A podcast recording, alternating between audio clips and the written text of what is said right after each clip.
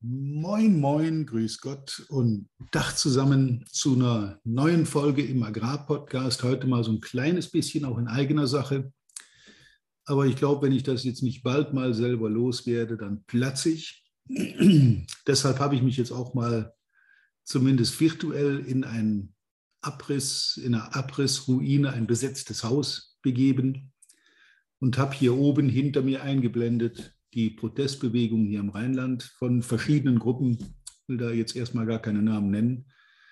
Aber ich muss da einfach mal ein bisschen Luft machen, sonst, äh, wie gesagt, platze ich vielleicht. Viel Spaß dabei.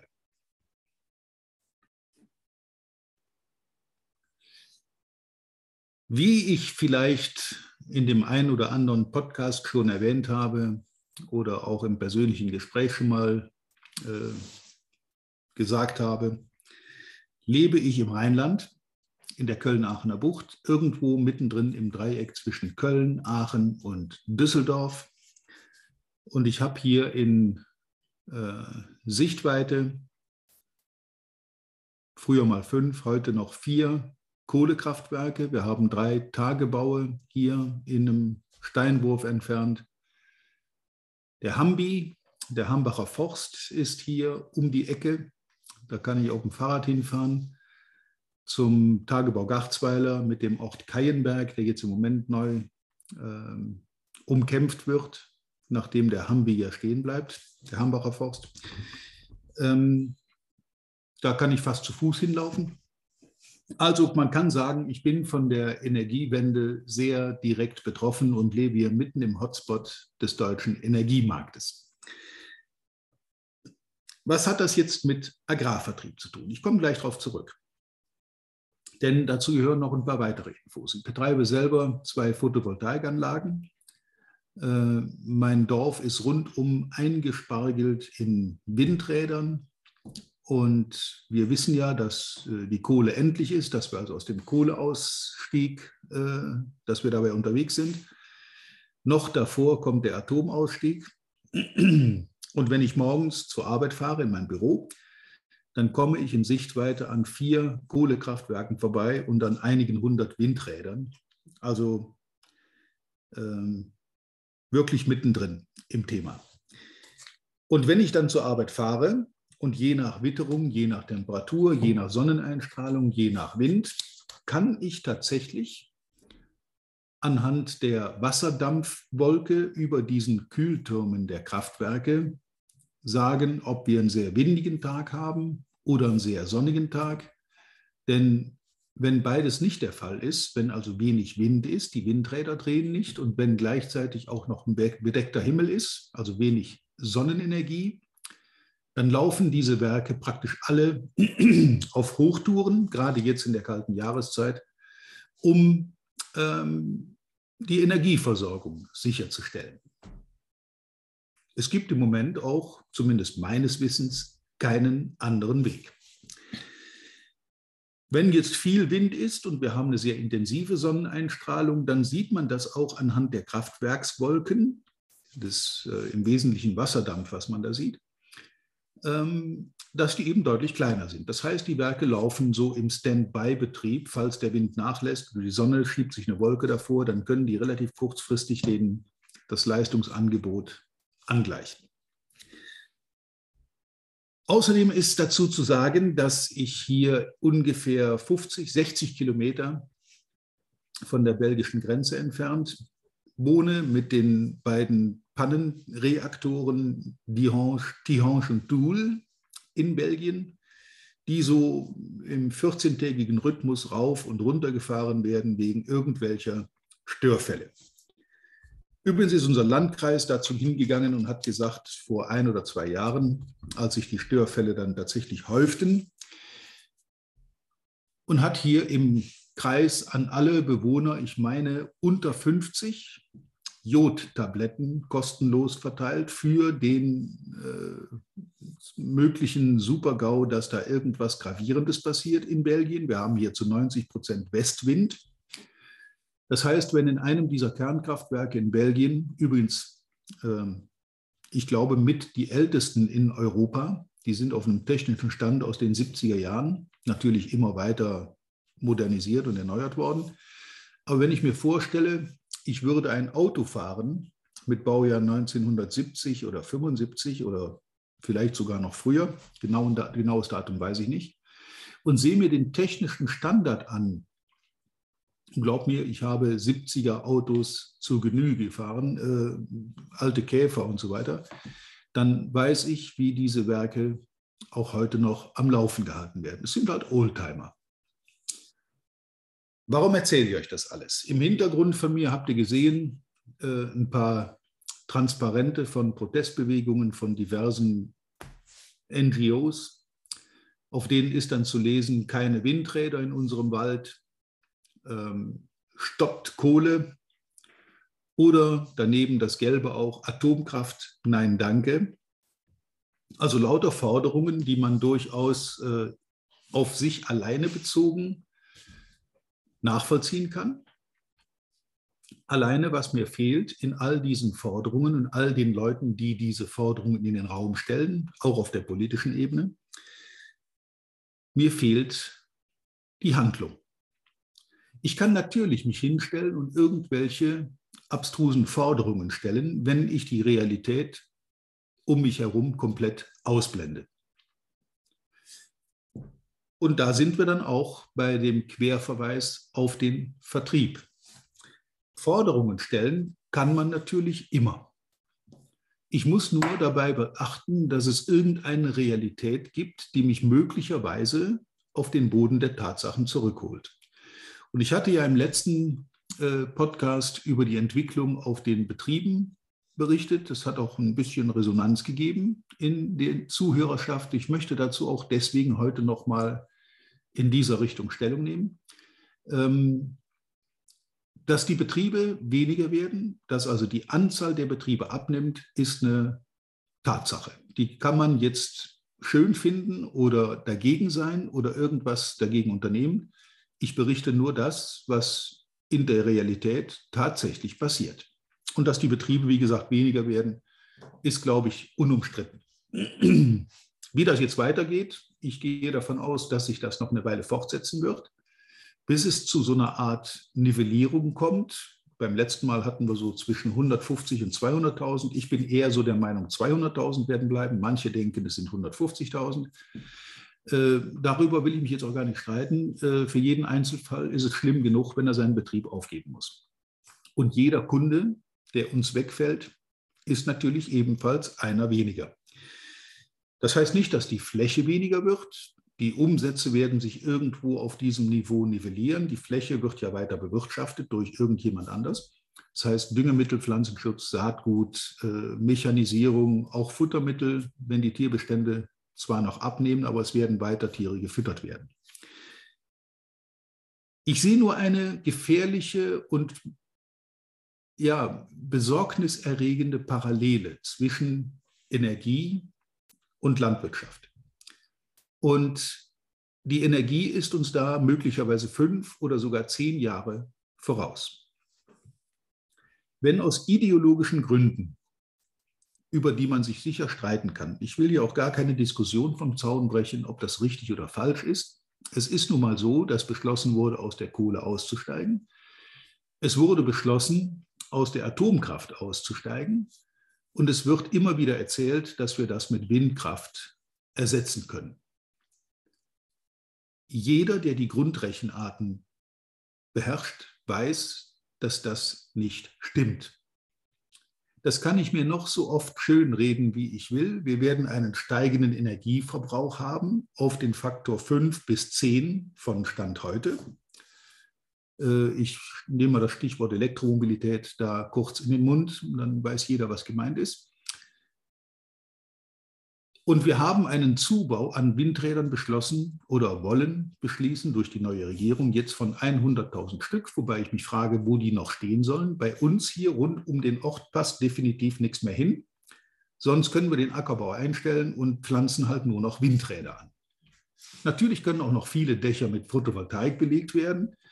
Alles das hindert aber nicht daran, dass die Versorgungssicherheit unserer Industrie, unserer Bevölkerung, unserer Heizungen und Licht und Strom nicht gewährleistet sein wird. Irgendwie findet aber diese Tatsache keinen Eingang in die politische Kaste.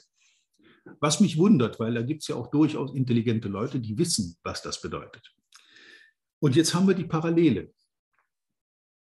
Wir versuchen das dann, wenn die Energie fehlt, in Frankreich äh, oder in anderen europäischen Ländern als Import zuzukaufen.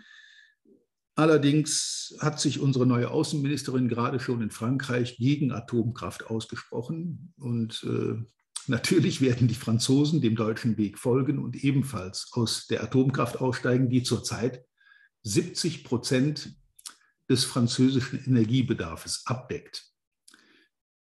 Kleine Anmerkung, das war ein Witz. Die Franzosen lachen sich krank über diese Ansinnen einer deutschen grünen Außenministerin und nehmen das im Zweifel nicht ernst oder sie lachen sich scheckig darüber.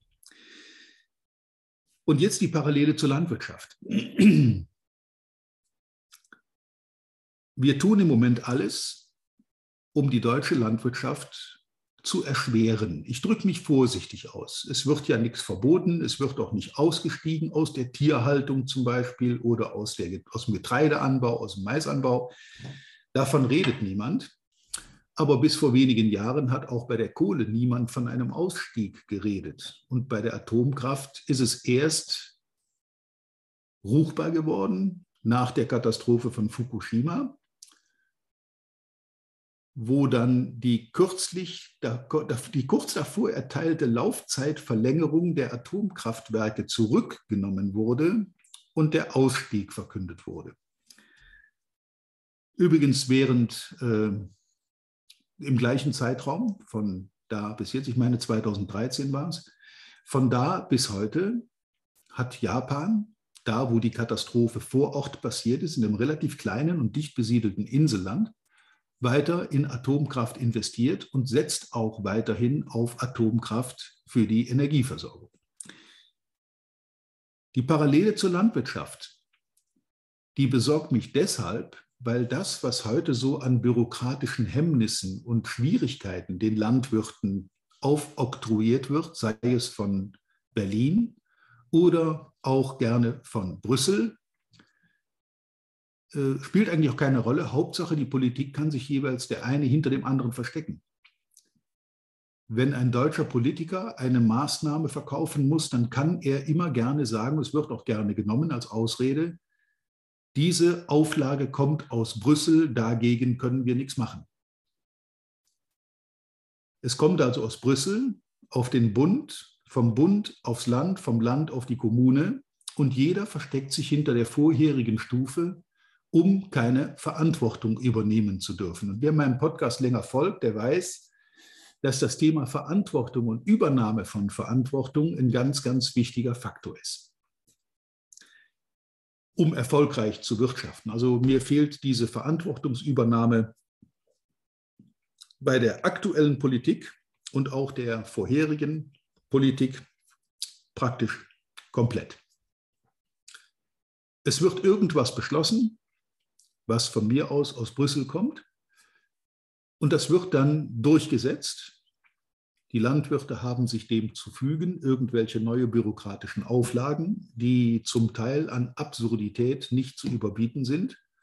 Und der gesunde Menschenverstand sagt einem, dass das, was da gefordert wird, nicht umsetzbar ist. Und wenn es denn umgesetzt wird, zu einer ja, kleinen, mittleren oder auch großen Katastrophe führt. Nämlich dass wir inzwischen nicht nur die Energieversorgung unseres Landes komplett aufs Spiel setzen, da ist es eigentlich schon zu spät, sondern auch noch die Ernährungssicherheit aus eigener Kraft aufs Spiel setzen und uns komplett abhängig machen, wie in vielen anderen Bereichen auch schon, von Importen.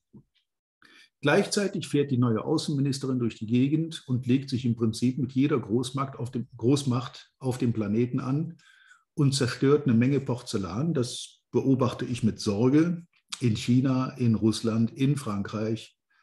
Gut, in Brüssel noch nicht so, aber das kann man mit Geld immer wieder zudecken. Ihr merkt, ich bin da jetzt im Moment gerade auch etwas sarkastisch unterwegs, weil mich dieses ganze Thema mittlerweile nervt.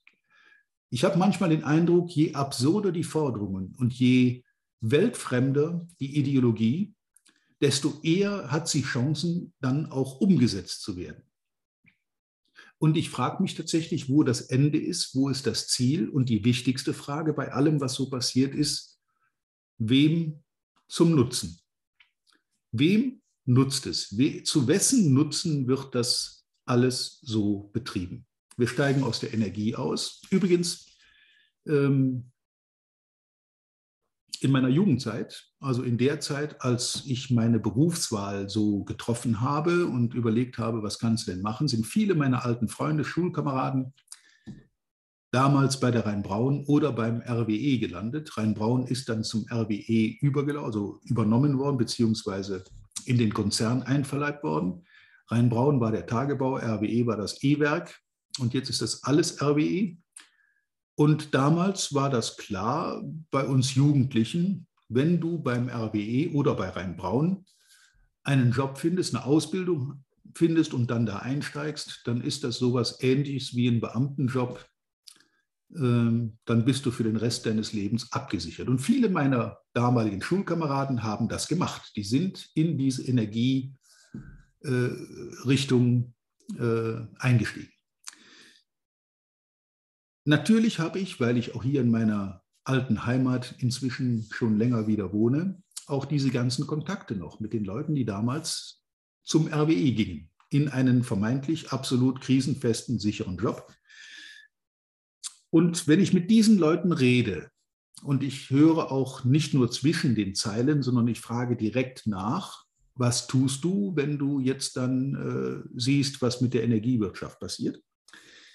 dann höre ich von allen, wirklich von allen, die dort in, auf, aus erster Hand informiert sind, also Fachleute, die mit der Energieversorgung ein Leben lang, jahrzehntelang gearbeitet haben, die zum Teil in meinem Alter mit dem Konzern inzwischen verhandeln über einen vorzeitigen Ruhestand. Da gibt es bei Konzernen manchmal so tolle Regeln, dass die ohne Verlust zum Teil auch mit 50, 55 oder knapp 60 in den Vorruhestand gehen können wirklich alle dieser alten Kontakte, und das sind einige in meiner Altersgruppe, haben privat für den Energiegau vorgesorgt. Ich möchte das hier einfach mal loswerden, weil ich diese Plattform nun mal habe und auch diese Plattform schon mal gerne nutze, um äh, die ein oder andere Botschaft loszulassen. Alle dieser alten Bekannten haben in einen Stromgenerator, meistens mit Dieselantrieb, mindestens aber Notstromaggregat für kurzfristige Übergänge äh, investiert.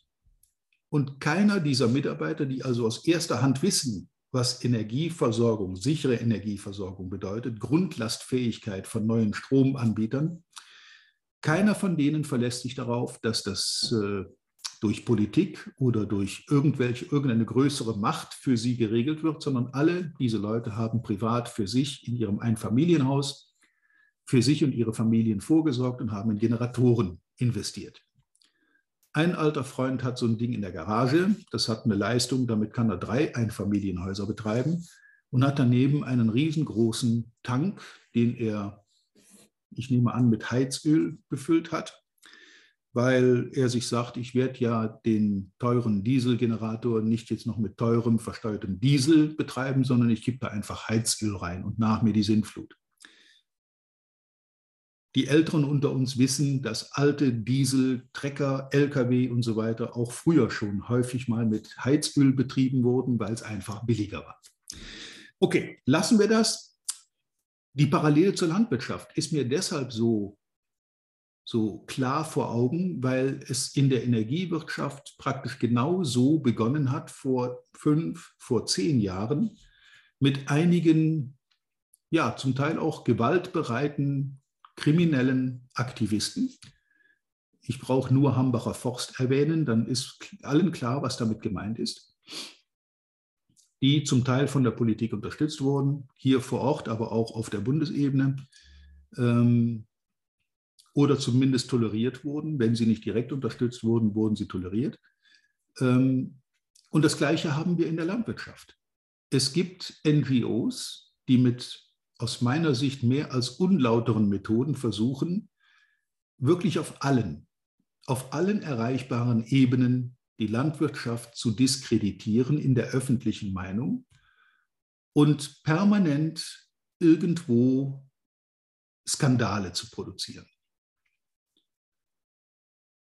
Und bei 260.000 Betrieben ist es logisch, dass es da auch schwarze Schafe gibt. Da gibt es Betriebe, die ihre Wirtschaft nicht so betreiben, wie man das äh, gerne hätte oder wie man es tun sollte. Und die werden natürlich dann gerne als Negativbeispiel hervorgezogen und in die Öffentlichkeit gezerrt und skandalisiert. Und die Medien, übrigens genauso wie die Politik, springen häufig auf diesen Zug auf oder über dieses Stöckchen hinüber und äh, bepflastern den Rest der Landwirtschaft mit Auflagen, mit Forderungen, mit Dingen, die in der Realität einfach keinen Bestand haben. Man sollte jetzt vielleicht, äh, oder, oder man könnte, man, man sollte nicht, man könnte hoffen, dass der zu erwartende Blackout auf der Energieseite den möglicherweise noch kommenden Blackout bei der Lebensmittelversorgung nur vorwegnimmt. Alleine deshalb, damit die Bevölkerung merkt, was denn passiert, wenn man ohne Not und mit fragwürdigen Ergebnissen und ohne Alternativen irgendwelche Forderungen in den Raum stellt, diesen Forderungen dann lautstark Mehrheit verschafft und dann über irgendwelche demokratischen Prozesse diese unrealistischen Forderungen in die, in die reale Wirtschaft überträgt. Viele meiner alten Schulfreunde aus der Energiewirtschaft sagen, nur weiter so. Inzwischen sind wir so weit entnervt, dass wir sagen, lass doch mal den Blackout kommen für eine Woche oder zwei oder nur für 24 Stunden. Dann fällt halt mal der Strom aus und wir müssen warten, bis Frankreich möglicherweise einen Überschuss hat und etwas abgibt. Über die Energiepreise in so einer Situation, in dieser Konstellation, möchte ich mir im Moment noch gar keine Gedanken machen. Aber jetzt spinnt diesen Gedanken bitte mal weiter auf die Lebensmittelwirtschaft. Ich weiß nicht, ob sich jeder vorstellen kann, was in Deutschland los ist, wenn wir für 24 Stunden einfach mal ebenso den Strom auf Null runterfahren. Kein Licht, keine Wärme, kein Online-Training, kein Podcast, kein Handy, keine Verbindung, kein Telefon. Du kriegst nicht mal mehr dein elektrisches Garagentor auf, wenn du irgendwo hinfliehen möchtest mit deinem Pkw, der hoffentlich vollgetankt in der Kiste steht. Ein Elektroauto wird ohne Strom nämlich auch schwierig. Und ich weiß, wovon ich rede. Ja. Vielleicht so als kleine Argumentationshilfe. Wenn ich auf den Betrieben bin, bei den Landwirten, dann kriege ich auch zum Teil mit so eine, ich nenne es mal vorsichtig, LMAA-Stimmung, wie sie in der Energiewirtschaft schon seit einiger Zeit vorherrscht. Der ein oder andere Landwirt sagt, okay, wir erfüllen alle Forderungen, wir produzieren deutlich weniger, 30 Prozent Bio. Ich habe auf irgendeiner Tagung kürzlich äh, aus berufenem Munde aus der EU-Kommission die Formel 90, 70, 50 zu hören bekommen. Das stand für 90 Prozent Ertrag mit 70 Prozent des Düngereinsatzes und 50 Prozent des Pflanzenschutzeinsatzes gemessen an großes Fragezeichen, weil die Antwort konnte er mir nicht geben, das Kommissionsmitglied. Ich habe dann gefragt, auf was bezieht sich denn diese Reduzierung, die Sie jetzt gerade hier in den Raum postulieren? Ja, da sind noch keine abschließenden Ergebnisse, darüber wird noch beraten. Also die Bezugsgröße für diese Prozentzahlen steht noch, nicht, steht noch nicht fest, ob das jetzt 2018, 19, 20 oder 21 sein wird oder 2015, keine Ahnung. Wenn Sie 2015 nehmen würden, hätten wir die nämlich schon zum großen Teil erfüllt. Nehmen Sie aber 2020 als Bezugsgröße, müssen wir vom heutigen Stand nochmal deutlich runter. Und jeder Praktiker da draußen weiß, was mit seinen Erträgen passiert, wenn wir auf 30 Prozent Bio umstellen und den Rest der konventionellen Landwirtschaft auf 90, 70, 50. Wer jemals eine Nullparzelle bonitiert hat in einem Reihenversuch mit Wiederholungen und diese Nullparzelle auch ertragsmäßig ausgewertet hat, egal ob das Raps, Weizen, Gerste oder Rüben oder Kartoffeln war, der weiß, dass diese 90 Prozent Ertrag bei 70 Prozent Dünger und 50 Prozent Pflanzenschutz nichts, aber auch rein gar nichts mit irgendeiner Realität zu tun hat. Sorry, wenn das heute ein bisschen länger wurde, aber ich musste das jetzt einfach mal loswerden, weil, äh, wie eingangs gesagt, ich glaube, sonst platze ich irgendwann. Übrigens darf dieser Beitrag auch gerne geteilt werden. Wer da Spaß dran hat, der kann da auch gerne mal einen Link versenden oder in den Kommentaren hier unten drunter sich zu Wort melden. Ähm, ich bin gerne bereit zu einer offenen Diskussion, auch auf politischer Ebene. Das ist mir äh, ja gerne recht, wenn sich irgendein Politiker, ein Realpolitiker traut, mit mir in diese Diskussion einzusteigen. Aber es sei gesagt, er möge sich bitte im Vorfeld genauestens informieren und vor allen Dingen warm anziehen. In diesem Sinne wünsche ich euch ja eine gute Vorweihnachtswoche. Wir haben jetzt ja bald schon das Jahresende und äh, bei allem, was ihr tut, viel Erfolg, viel Spaß und natürlich wie immer reiche Ernte. Bis zum nächsten Mal. Übrigens, meldet euch gerne bei mir. Ich bin ja erreichbar über Website oder per E-Mail oder per Telefon oder wie auch immer. Äh, wenn euch dieses Thema interessiert, dann können wir dazu gerne auch mal eine Sonderrunde machen. Ich bin auch gerne bereit, mal Landwirte hier zu Wort kommen zu lassen oder auch gerne die Handelsstufe, die zu diesen Themen Stellung bezieht. Dann können wir das in einer offenen Diskussion gerne mal aufzeichnen und hier auch im Podcast verlinken. In diesem Sinne, ich wünsche euch was. Bis zum nächsten Mal. Vielen Dank, dass du heute wieder dabei warst. Wir hoffen, du hattest genauso viel Spaß wie wir. Wenn dir gefallen hat, was du gerade gehört hast, dann war das erst der Anfang. Denn auf walter-peters.de-termin erhältst du kostenlos und unverbindlich ein Beratungsgespräch mit Walter. In diesem 30-minütigen, völlig kostenfreien Erstgespräch erarbeitet Walter mit dir einen Schritt-für-Schritt-Plan, den du direkt anwenden kannst. Du lernst zum Beispiel, wie du deinen Umsatz innerhalb weniger Wochen deutlich steigerst, wie du mehr Neukunden für dich gewinnst und deine Verkaufsgespräche erfolgreich abschließt. Da Walter immer nur eine begrenzte Zahl von Anfragen bearbeiten kann, warte nicht zu lange. Denn Fakt ist, wer weiterkommen will, braucht einen Experten. Walter hat mit über 40 Jahren im Vertrieb und 15 Jahren als Trainer schon zahlreichen erfolgreichen Unternehmen dabei geholfen, ihre Umsätze massiv zu steigern und Kundenverhandlungen deutlich zu vereinfachen. Wenn du also wissen willst, ob du für ein Erstgespräch in Frage kommst, geh auf walter-peters.de-termin und fülle das Formular aus. Bis zum nächsten Mal bei Erfolgreich im Agrarvertrieb, der Agrarpodcast. Wir wünschen dir reiche Ernte.